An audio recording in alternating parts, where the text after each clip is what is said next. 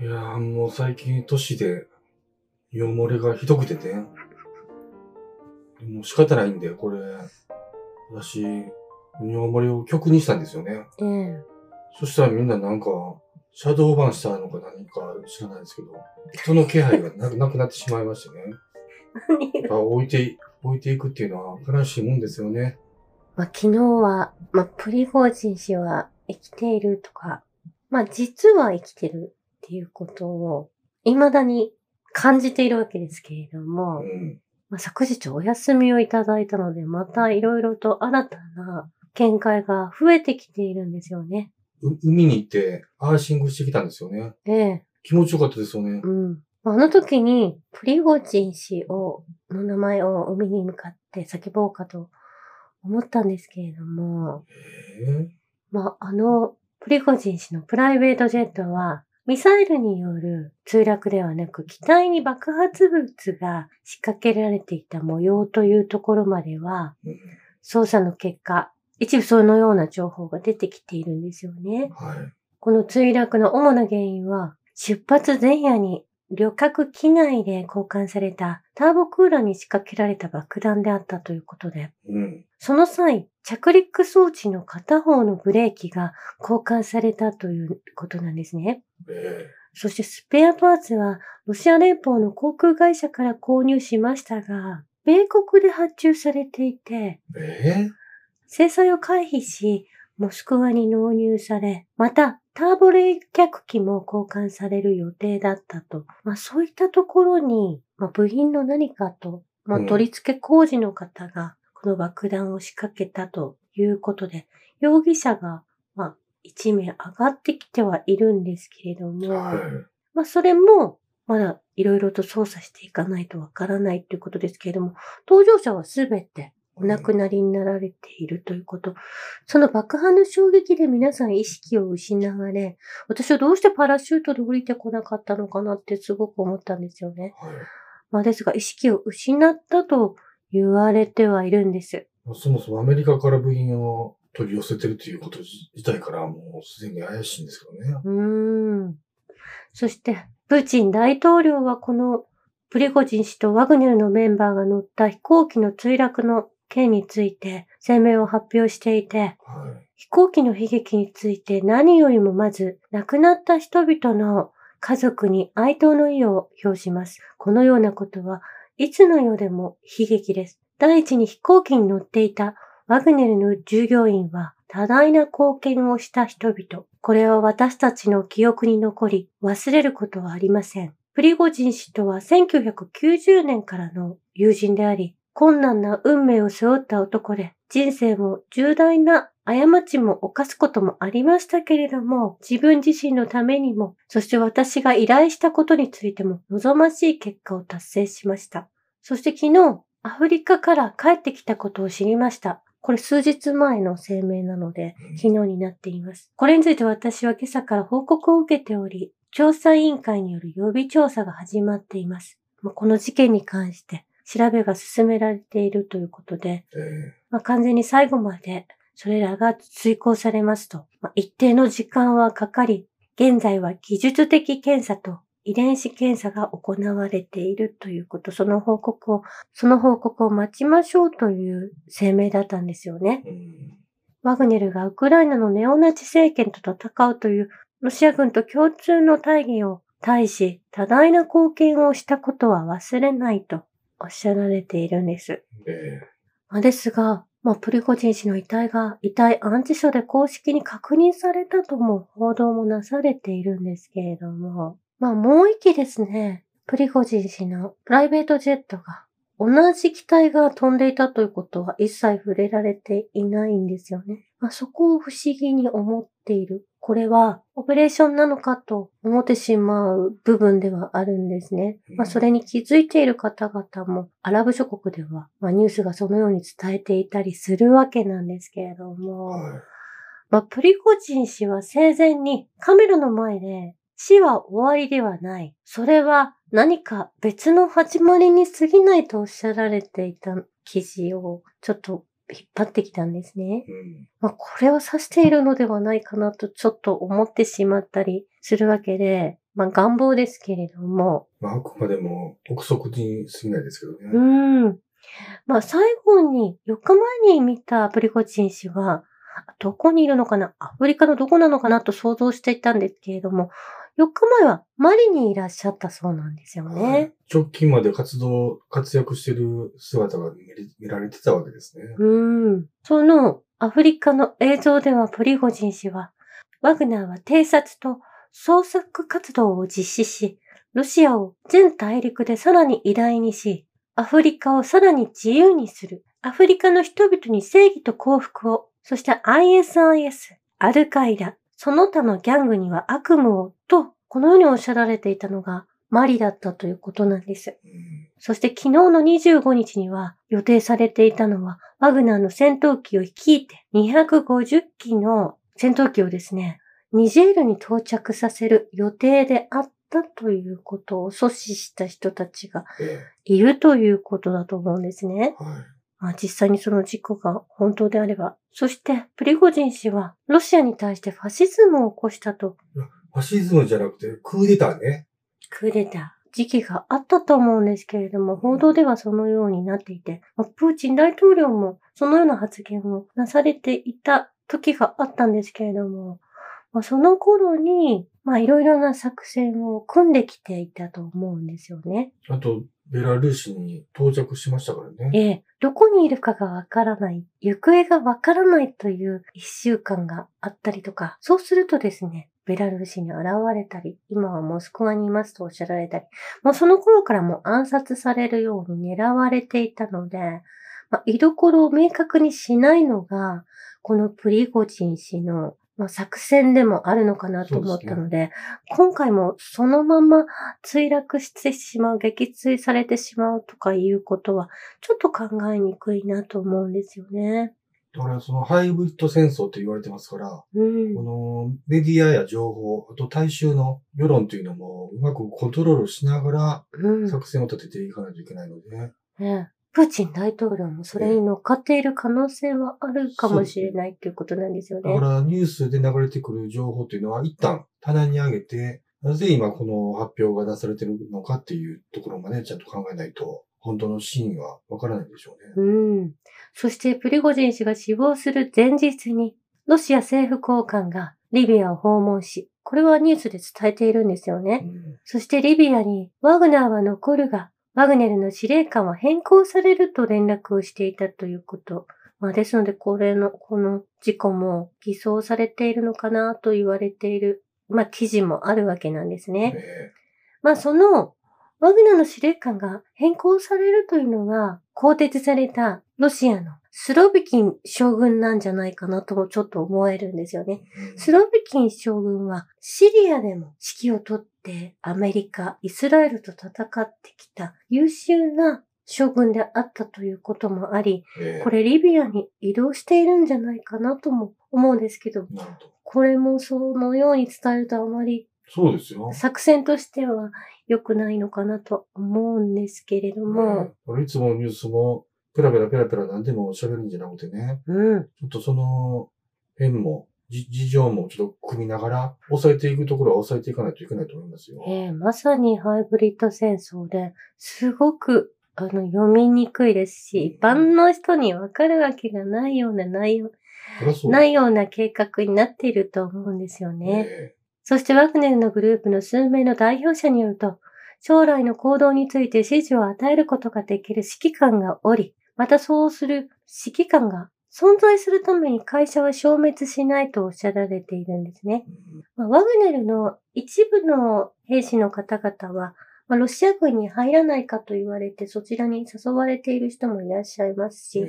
まあ、どちらかというとですね、まあ、これロシア軍がずっとバックアップしていく会社になると思うんですよね。まあ、なんせそのチェチェン軍のカディロフもワグネルに入りたいって言ってるくらいですからね。うん。まあ、慰霊碑のそばでは、ワグネルの部隊の方々が、闘士の方々が、まあ、花を手向けてですね、お別れを伝えている様子の動画も見受けられたんですけれども、まあ、これ、今年に入っての情報ですけれども、まあ、ロシア全土には10以上のワグネルのセンターが、まあ、新兵新しい兵士を受け付けていたということなんですね。はい。まあ、10以上そのセンターがあるということが地図で確認されているので、こう、ワグネルがなくなるということはちょっと考えられない。ロシア周辺の国々を守っていくワグネル部隊がたくさんいるわけで、それはもう入りたい若者もたくさんいるでしょえー続々と増えているということは確認できるんですね。う。はい。まあ、これを受けて、アフリカの人々が、まあ、気持ちがですね、落ち込んでしまうことのないように、プリゴジン氏がいらっしゃらなくてもですね、今、植民地、脱植民地支配から抜け出そうとしているのは、まあ、これを邪魔するために墜落させたと思われるんですけれども、その士気を下げてはいけないということなんですよね。まあ、とにかく、その、私たちプリゴジン大好きなんですけどね。うん。その、ウクライナの捕虜も、プリゴジン氏のお別れの時にみんな駆け寄ってね、うん握手してくださいって言って言うぐらいのカリスマ性を持ってますから、やっぱりそれを妬むグローバリスト、帝国主義の連中がやっぱり少なからずいると思うんですよね。ええそしてチェチェン軍のカリロフ氏は、プリゴジン氏は、特別軍事作戦に多大な貢献をしたことは間違いありません。そしてその功績を誰もが奪うことはできません。彼の死は国民全体にとっての大きな損失である。プリゴジン氏の家族と友人に心からおみ、お悔やみを申し上げますとメッセージを送っていたんですけれども、うんまあ、そして、南アフリカ軍は、ロシアとワグネルへの支持を表明したということなんですね。ねまあ、これ、ブリックスもタイミングとしてここ。さらにこれ意識がうん。統率されてきてるじゃないですか。そうなんです。そして、まだ疑いもしない、ゼレンスキー氏がねですね、プリゴジンのジェット機の墜落事故について、ウクライナは無関係だと自身が語っているんですよね。ロシアが何も言っていないのに、ね自分からこのようなことをおっしゃられていて、責任逃れをしようとしていると思うんですけれども、これやったのなら CIA が行っているとは思うんですけれども、あなた方側、西側諸国が行っているよと言いたいんですけれどまも、あ、これまでの件がもう全部トラウマになって、うん。つい口走してしまったんでしょうね。ね、もうウクライナがどれだけ努力しても勝てないということが分かったので、今からノルドストリーム、クリミア橋、全部をウクライナのせいにしようとしている西側諸国が実はいるんですよね。ええトカゲの尻尾切りが。そしてフランスのマクロン大統領はアフリカ全土の20カ国を植民地化し、略奪した国のフランスがですよ、うん。アフリカに植民地を一つも持たなかったロシアに対し、アフリカ大陸への侵略的影響力について説教しているようなんですよね。まあ、アフリカを守らなければいけないと自身がおっしゃられているわけなんです。アホや。まあだからニュースが多分このような状態だと思うんですよね。うんいつも考えられないような発言をして、自分自身は、を正当化していくということ、西側諸国を正当化していくということがずっと続けられていると思うんですけれども、はい。このようなでっち上げは許すことができないと思うんですよね。誰もが近い歴史を知っているとですね、こう侵略してきたイギリス、アメリカ、フランスがあるということを、まあ、教科書に載っているわけですからね。まあ、だからとにかくその西側帝国主義っていうのは、ここのご時世においても、ままだ今さ、あの、差別主義者でね、うん。自分たちのものは自分たちのもの、お前たちのものも自分たちのものみたいなね、うんジャイアン的な発想を持ってますから、ええ。すでに出てくる言動が独りよがりのね、ことになって、ロシアの良心っていうのは全く理解できないわけなんですよえね。えそして同じタイミングでですね、トランプ氏が起訴され、逮捕されるというのが、はい。このプリゴジンの事件とブリックスのサミットのタイミングでですね、出てきたと思うんですね。えそしてトランプ氏は、まあ、保釈金を払って逮捕されずに出てきているわけじゃないですか。ーうんまあ、そこで駐車場に出てきてお話をされているトランプ氏がいらっしゃって、これを見ているとですね、どうも消せないというか、あの、狂気っていうのはいつも同じことを反復するっていうふうに言われてるわけなんですけど、うん。それはこのトランプの動きっていうのが、ちょっと病的な反復の繰り返しで、完全にマンネリズムに陥ってますよね。うん。まあ、別に逮捕されてほしいと思ってはいないんですけれども、まあ、このタイミングでですね、まあ、人気をすべて奪ってしまいたいという、まあ、自分のニュースが一番上に来てほしいっていうタイプだと思ってしまうわけなんですね。それがカルト宗教の手口だと思いますよ。そして同時に2024年の大統領選の共和党候補者討論会が行われていたんですけれども、ねそれには参加しないで、タッカー・カールソンと、まあ、X、Twitter 社がは一緒になってタッカー・カールソンの。番組を支えているんですけども、そちらの方に参加してですね、まあ、かタッカー・カールソンとお話をされていたんですね。はいまあ、それが視聴率がものすごかったということなんですけれども、実に振り返るところですね。まあ、タッカー・カールソンといえども、まあ、あの、日本の YouTube で言うと、幸福の科学の及川さんみたいなもんですからね。うん結局、そっち側なんですよね。うん。まあそこでお話をされている中でですね、まあ、エプスタインのお話が出てきたんですよね。ねジェフリー・エプスタインは、まあ、小児性愛ですとか、まあ、その、人身売買を行っていて、多くの企業の方々が顧客リストに入っている。あと、まあ、イギリス王室のアンアンドリー、アンドリュー。アンドリュー王子うんも、それに引っかかってましたよね。うん。まあ、それでですね、やはりその、エプスタインがですね、刑務所の中で亡くなられたっていうのは、まあ、数年前の話であるんですけれども、まあ、それは自殺だと思いますか他殺だと思いますかとトランプ氏にタカ・カールソン氏が質問されたんですよね。ね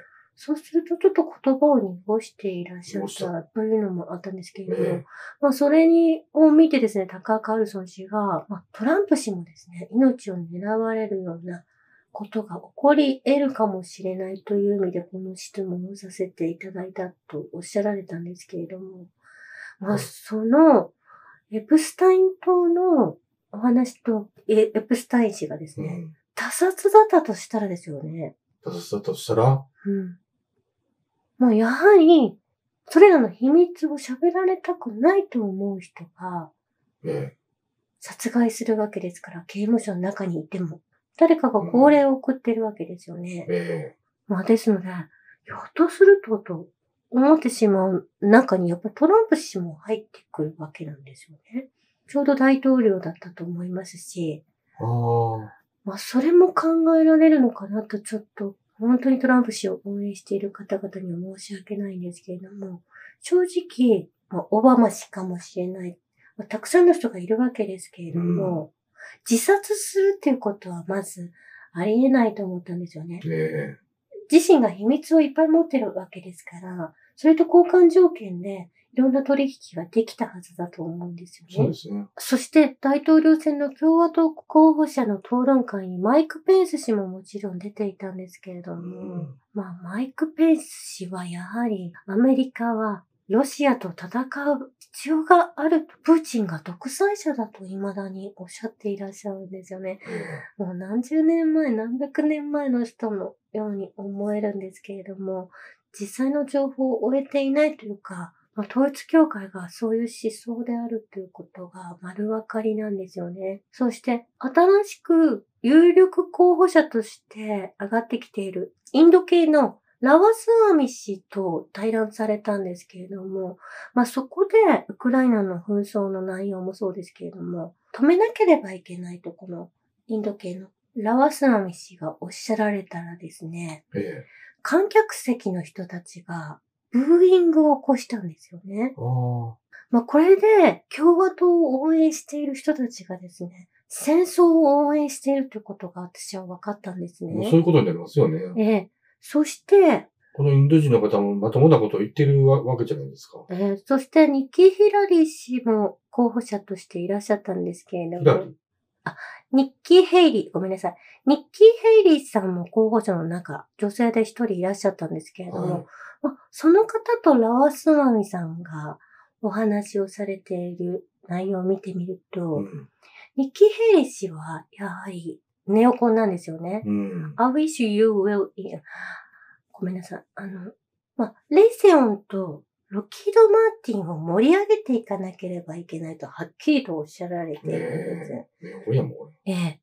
まあ、そういった人たちが、共和党はそんな戦争はしない党だってそう押していないとおっしゃられたりとか、そういう印象付けは必要なくてですね、共和党自身がですね、戦争屋であるということの確率が高いということも見えてくるんです。れ。うんそして、このニッキー・ヘイリー氏はですね、まあ、アメリカにはイスラエルが絶対必要だとということ。アメリカには、イスラエルもアメリカが必要としているという発言をこう腕を振りかざして話されていて、これ共和党もかなりややこしい。もう共和党も民主党もないんだなって本当に思えるわけですよね。私の中ではもうこれ、共和党イコール、シオニストイコール、統一教会イコール、勝共連合、そして帝国主義グローバリスト、ニューワールドオーダーっていうふうに、そういうくくりにしてもいいぐらいと思ってますからね。うん。まあ、そうなってくるわけですよ。そして、司会者が最後に、まあ、トランプ氏が大統領になるようなことがあれば、トランプ氏を応援しますか？その応援できる方は挙手してくださいと、最後におっしゃられたんですよね。ええこれ、FOX ニュースのアンカーの方が今回司会者になっていたんですけれども、まあ、そこでこのラワーサーミ氏が一番に手をあげてた。上げてらっしゃって、